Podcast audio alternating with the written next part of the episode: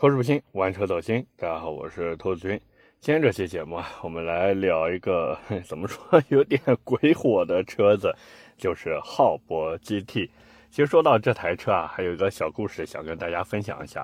前段时间呢，我带着我老婆孩子啊一起去我们南京这边一个商场啊，就是红悦城。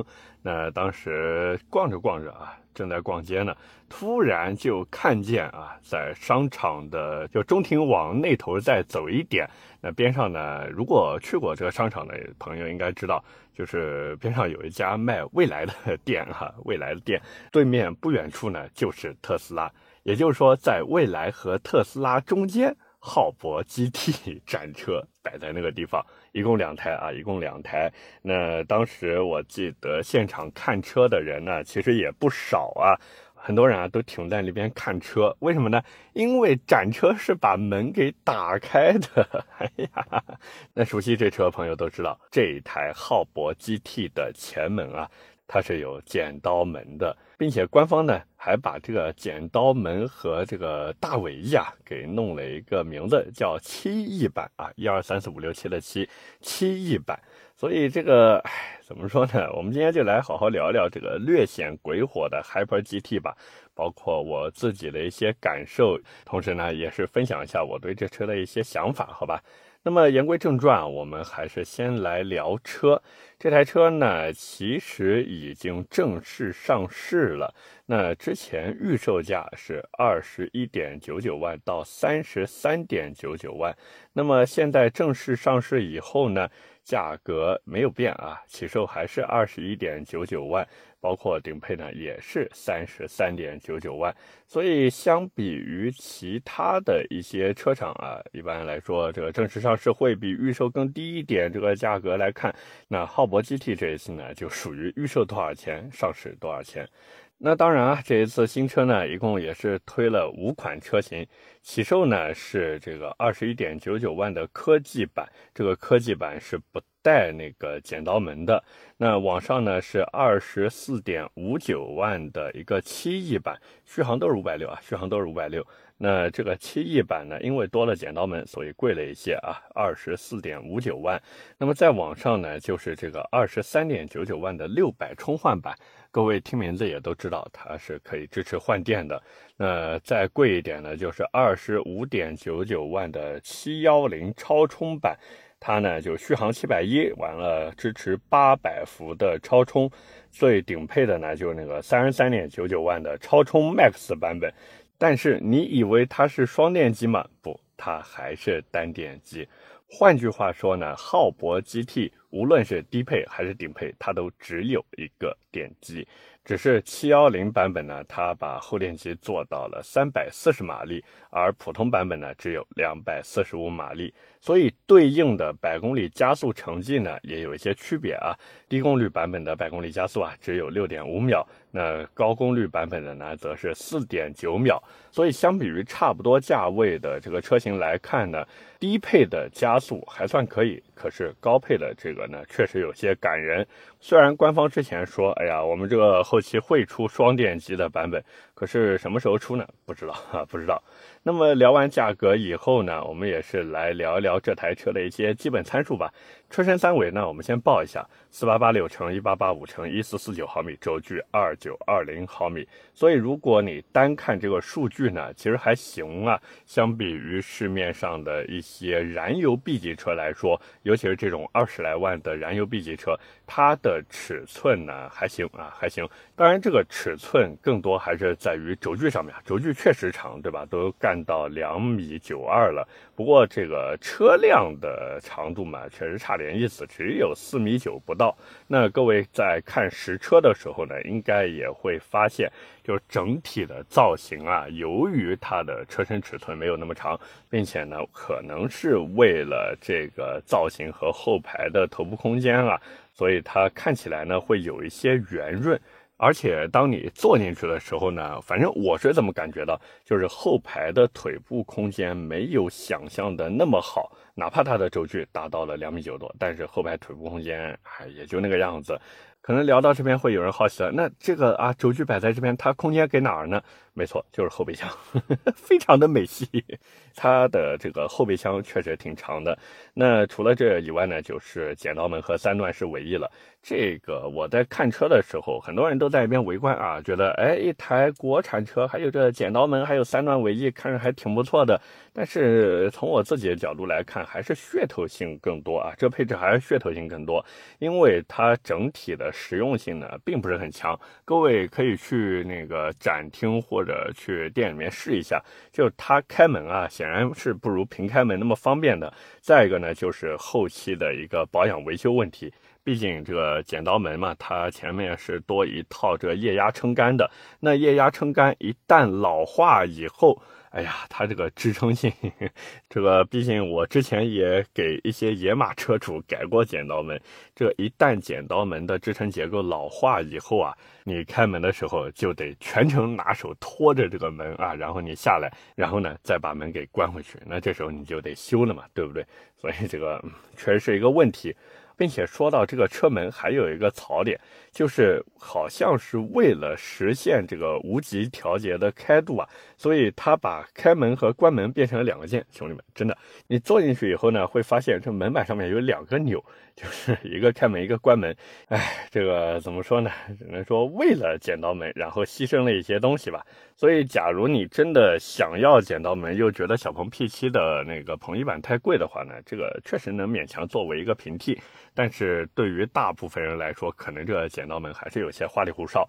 那么，除了这个剪刀门以外呢，其实浩博机体的整体外观设计啊，就有一些怎么说平平无奇了吧？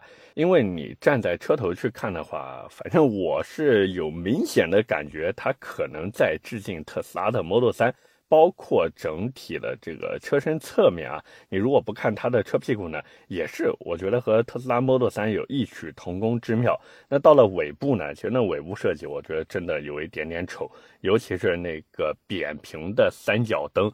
之前奔驰用这样的设计以后，其实已经遭来很多的骂声了。但是浩博 GT 这一次也用上了类似的设计，而且我不知道为什么浩博 GT 这一次把它的车尾啊做的特别特别的平，就是完全不像一些轿跑车会有一个上扬的尾部设计，它不是，它是平着拉过来的。那这时候你再搭配它车尾的一个很圆润的下坠，你远远的看上去啊，会有点四不像，就是又不像轿跑车，又不像那种旅行车，甚至你如果再搭配它车顶的那一道线条来看，因为它的车顶和尾箱中间还有一块黑色的跳色嘛，你如果离远了看的话，会觉得有点像什么？我跟你们说。会觉得有点像什么车呢？像之前的捷豹 XJL，但是呢是 XJL 的青春 SE 版哈，就就有一种怎么说画虎不成反类猫的感觉。这个车尾设计真的很丑。那至于什么圈胎配置，我跟各位说，也不要抱有什么过多的期待了，因为它的最低配竟然给了一套二二五六零十七的圈胎，我的天啊，什么年代了？一台二十一点九九万指导价的车子，竟然还有十七寸的圈胎，真是脸都不要了。然后再往上的呢，倒是给你二三五五零十八的圈胎，或者二三五四五十九的圈胎了。不过，他这一次依旧没有用上鸳鸯胎的配置，哪怕它是一个后置后驱的电动车，可是这种细节点依然做得很烂。可能有朋友会说，哎，那兔子你要不要聊聊它的底盘啊？因为据说它这个底盘好像还可以啊，前轮是双叉臂的独立悬架，后轮呢是五连杆独立悬架。那这车开起来到底怎么样？我跟各位说，也就那个样子。甚至可以说有些买菜，因为一套悬架结构它是什么样子的，只是决定了它的下限。想要运动性足够强，除了这个悬架结构要保证以外，它的用料、它的调教。包括它的这个避震器的选用，对吧？都对车辆的操控性会有决定性的影响。所以各位不要看说，哎呀，双叉臂加五连杆就觉得运动性特别强，不是的。各位你们去开一下就知道，这车的运动性真的没你想的那么好。而且这边还有一个小细节。就是它前轮的刹车盘给你弄了一套通风盘，可是后轮只是普通盘式刹车。所以说白了，这车它根本就没有想把自己往运动方面去走，它只是披着一个运动的壳子，然后给你一个很买菜的车，就这么简单。而且除了这个很买菜以外呢，其实我在开这台车的时候，我总觉得它底盘调的不高级。为什么呢？就是我们都知道，很多国产的车子呢，它喜欢把底盘做的很软，对不对？但是这一次浩博 GT 啊，它不是那种软趴趴的像开船一样的软，但是呢，也不是那种特别有支撑性的硬。我不知道这样的描述各位能不能很好的去感同身受，就是它的路面反馈呢还算比较清晰。但是就是感觉不高级，也没有那么强烈的运动车的味道啊，所以为什么我会说它是买菜车，就这个原因。而且我在试完这台车以后回去的路上呢，我一直在想，就是这台车的底盘调教其实并没有那么讨巧，因为这种底盘设定。对于从一些，比方说轩逸、朗逸、卡罗拉，或者之前开的都是买菜车那些客户，假如是面向这些客户的时候，他其实是不舒服的，就是满足不了这些客户对于舒适度的要求。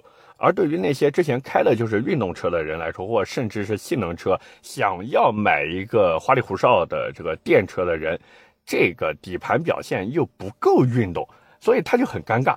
可能浩博的团队想的是什么？是我既能兼顾家用，又能兼顾运动，但是最后出来的成品嘛，就是啊，哪头都想顾，哪头都没顾上。当然，除了这个底盘调教以外呢，其实各位如果看它的其他配置，就非常的爱安了。因为这个浩博大家也都知道嘛，它其实是隶属广汽埃安的。那什么叫很爱安的车呢？就是水桶车啊。如果说广汽的 iNS 是一个 A 级水桶车的话，那现在浩博 GT 就是一个 B 级水桶车。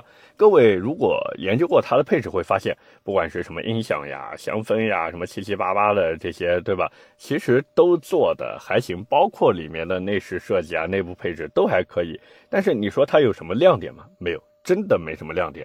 这也是我一直在想的一个问题，就是浩博 GT 这个车子，它到底想要卖什么，知道吧，兄弟们？它到底想要卖什么？因为你说它卖这个纯电平台和电子电器架构，不好意思，每一家车企都有自己所谓独到的这些东西。那你说它卖智能化，可是它无非也就是配这个八幺五五芯片，然后一套智能座舱嘛。那你说它这个卖门？哎呀，别闹了！小鹏的鹏一版卖的真的好吗？对不对？那你说它卖这个换电或者八百伏高压快充，但是问题又来了呀，它的快充站有几个？它的八百伏又有几个充电站能支持？所以换句话说，浩博 GT 现在所有所谓的卖点，你真的仔细想想以后，就会发现，其实也并不能算什么特别的卖点，就是这个样子。所以这也是我一直在纠结的。就是相比于同级别的车型来说，浩博 GT 到底有什么竞争力？因为大家其实可以看到，现在的整个新能源市场非常非常的卷。你如果说真的想追求这个所谓的噱头性的东西的话，哎，那我就想问了，哪吒 GT 不比浩博 GT 有噱头吗？人家两个嘛，对吧？虽然我一直吐槽哪吒 GT 的这个车身造型做的很丑，可是人家好歹两个门吧。你浩博 GT 再怎么弄这个剪刀门，不好意思，你是一个四门车，人家说到天边也是一个两门的车子，哪怕不算跑车，最起码能叫个酷配吧？那可能有朋友会说，哎，那这个四门轿跑好歹能兼顾一下家用性啊，这二十来万也不贵，是二十一点九九万的起售价。你如果觉得不贵的话，那请问特斯拉 Model 3多少钱？对不对？你要觉得说，哎，特斯拉 Model 3这个内饰做不好看啊，空间也小。好，那转头看一看隔壁的比亚迪海豹，是不是也是和它一样是轿跑？那比亚迪海豹现在多少钱呢？我跟各位说，现在比亚迪海豹的优惠简直难以想象。你只要去 4S 店里面问，你就知道这台车甚至十五六万就能落地，真的，比亚迪海豹十五六万就能落地了。那这时候我们再看别的车子，同样是二十来万的这个轿跑车。小鹏 P7 是不是也可以？而且人家小鹏 P7i，我们说新的小鹏 P7i 啊，它的这个高配甚至顶配还是双电机版本，百公里加速简直就是秒杀浩博 GT 啊！你要说什么？哎呀，我要这个剪刀门，哎，小鹏也有。所以说白了，相比于市面上的这些同级产品来说，浩博 GT 这一次真的有些莫名其妙的自信。真的是莫名其妙的自信，可能在浩博的眼里，自己这台车子做的很不错，但是，一旦拿到市场上去对比的话，你会发现比它优秀的产品比比皆是，更不用说浩博 GT 这台车从上市之前到上市之后这一系列莫名其妙的营销活动。又是让客户啊想试驾，对吧？花九十九块钱才给你试三天，要不然呢，就是之前啊找了一帮媒体怎么样，搞了一个所谓的世界纪录认证，直接把广州当地那一条路给封起来了啊，就为了让他们停下车来，把这个车门打开，一起拍个照，再做个认证，真的是搞得莫名其妙的。而且我如果没记错的话，当时网上很多人都在骂，说这种公共的道路资源。凭什么变成你们的私用场地，对吧？所以就在这么一系列的骚操作营销之下呢，浩博 GT 的销量真的我一点都不看好。而且各位如果真的想买的话，其实我真的一点都不推荐。毕竟对于一台正儿八经的 GT 来说，首先它四个门就很不 GT。所以，真的，你如果但凡想要一台这个噱头性更强，或者说性价比更高，又或者说是能更稳定的车子，其实我觉得浩博 GT 啊，真的是三思而后行。毕竟浩博这个品牌从诞生到现在，哪怕它背靠广汽，背靠埃安，但是它实际能走多远，这个真的不好说。可是转头你看什么小鹏啊、比亚迪一类的，对吧？好歹你买回来还稍微踏实一些，哪怕我之前总吐槽说，哎呀，我真的不知道小鹏能活多久。但是看看现在小鹏 G6 的销量，说不定还真的有戏。反正归根结底就是一句话吧，浩博 GT 这款产品呢，你如果手持二十小几万的预算去买，其实真的有很多替代品。那你假如说，哎，就是想要这个剪刀门，就是想要这种花里胡哨的东西，这个随你吧。但是还是那句话。车厂不是慈善机构，所有的东西早就在暗中给你标好了价格。OK，那么今天关于浩博 GT，我们就先聊这么多。下面是我们上期节目的留言互动环节。上期节目啊，我们聊的是迈锐宝 XL。那我也是看很多人说，哎呀，兔子你这个麦是怎么回事呀？在这边呢，也是跟各位说明一下，上期节目我都不知道为什么这个麦好像是抽风了，于是呢，这个录音录出来的效果啊就非常的烂，而且很空旷。但是这一期呢，我也是进行了调整啊，把我这个麦调了一下，所以各位在听这一期节目的时候呢，应该感觉还不错了，对不对？那么回到我们上一期这个留言互动上来说啊，第一条留言呢来自我也叫何塞，他说新款雪佛兰开拓者啊起步价十九万多了，有七座刚需的可能给这车带起一波销量吗？其实我觉得不太会，不太会，因为起步价十九万多看起来是比原来降了有六万多块钱，对不对？可是原来优惠完以后多少钱？哎，其实也是差不多这个价格。